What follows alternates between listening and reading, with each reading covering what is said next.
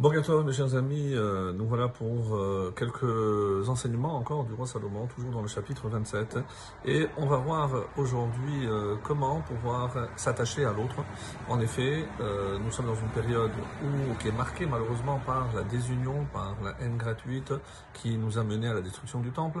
Et Mina Shamaim, donc ça tombe bien, puisqu'on verra dans les propos de, Salomon, les proverbes du Shlomo Ameler, on va voir comment s'attacher à l'autre comment finir par aimer l'autre. Alors, euh, nous avions fait hier, hein, on avait comparé, rappelez-vous, une femme querelleuse donc à une gouttière. Et malheureusement, donc c'est pas simplement le fait qu'elle va finir par user l'homme et que l'homme ne pourra pas. Donc euh, la suite, le verset aujourd'hui 16, est la suite un petit peu de ce qu'on a vu hier qui rajoute Tsofneha tsafan La retenir serait retenir le vent. C'est-à-dire une fois que le vent est lancé, je ne peux évidemment pas le retenir. Et une autre image aussi pour bien nous montrer que c'est quasiment impossible donc de retenir une fuite de cette taille ou une femme qui ne cherche que la querelle, Veshemen Yemino Ikra, et chercher à saisir de l'huile avec Yemino, avec sa main droite. Tout le monde voit l'image, donc évidemment que ça va couler. Je ne peux pas saisir un liquide de la même façon que je ne peux pas tenir le vent. S'il n'y a pas de matière pour pouvoir saisir dans la main, et là, oui, retenir, c'est quasiment impossible. Donc euh, malheureusement, donc c'est peine perdue, et c'est pour ça que le roi Salomon a comparé Eshet Midianim, une femme qui cherche toujours la querelle. Ça peut être aussi une femme euh, insatisfaite qui cherche toujours une excuse pour euh, faire des reproches à son mari. Mais n'oublions pas que euh, ça peut être aussi malheureusement et souvent le cas l'inverse, lorsque le mari ne voit que ce qui ne va pas chez sa femme, donc au lieu de regarder tout ce que cette dernière peut lui apporter.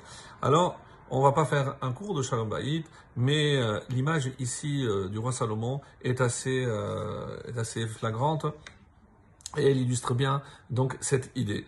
Ensuite, on va voir dans le verset 17, Barzel be Barzel Yahad. Ici, le mot yachad ne veut pas dire ensemble. Yachad, c'est du verbe chad. Chad, c'est quelque chose qui est aiguisé. Alors, barzel, be barzel, yachad. Le fer s'aiguise par le fer. Donc, tout le monde a l'image. On sait très bien que pour aiguiser un couteau, donc c'est avec le fer. Donc, le fer aiguise le fer.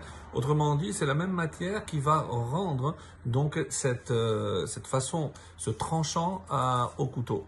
Et la comparaison avec l'homme, yachad on peut maintenir la même traduction. Et l'homme aiguise penerehu, littéralement c'est la face. Mais qu'est-ce qu'on peut traduire? L'esprit rehu de son prochain. C'est comme dans une compétition sportive, donc je peux me prétendre être le champion, mais pour être certain que je suis bon, il faut que je sois confronté à quelqu'un. Donc si je n'ai pas euh, en face de moi quelqu'un avec qui je peux combattre, ben je ne peux pas savoir combien je suis bon ou combien je suis fort. De la même façon ici, Ish Penerehu. Donc, il y en a qui disent que Yachad, c'est de Chedva. Qu'est-ce que c'est Chedva dans une autre traduction? Chedva, c'est euh, amour. Et autrement dit, de la même façon que le fer est bon pour le fer, hein, donc Ish Yachad Penerehu. Donc, comment un homme peut atteindre, c'est grâce à l'autre qu'il pourra atteindre, pardon, donc cette affection.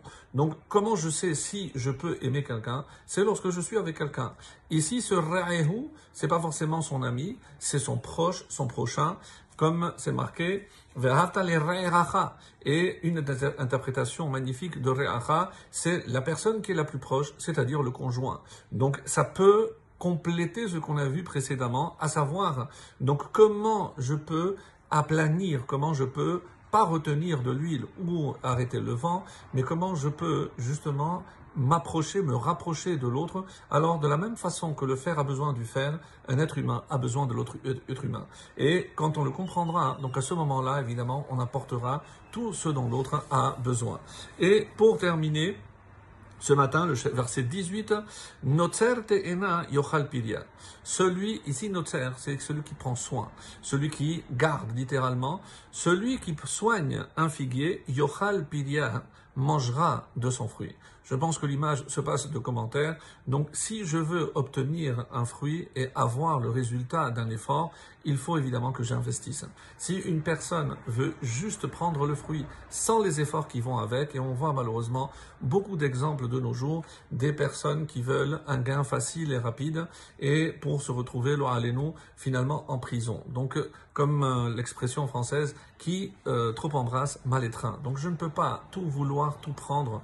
Donc, si on que c'est avec le soin que j'apporte et les efforts que je fais, c'est les fruits que j'aurais mérités. Veshomer Adonav Yehubad. Et l'homme qui garde son maître sera honoré. Et ici, évidemment, son maître, c'est pas forcément d'un esclave qu'on parle.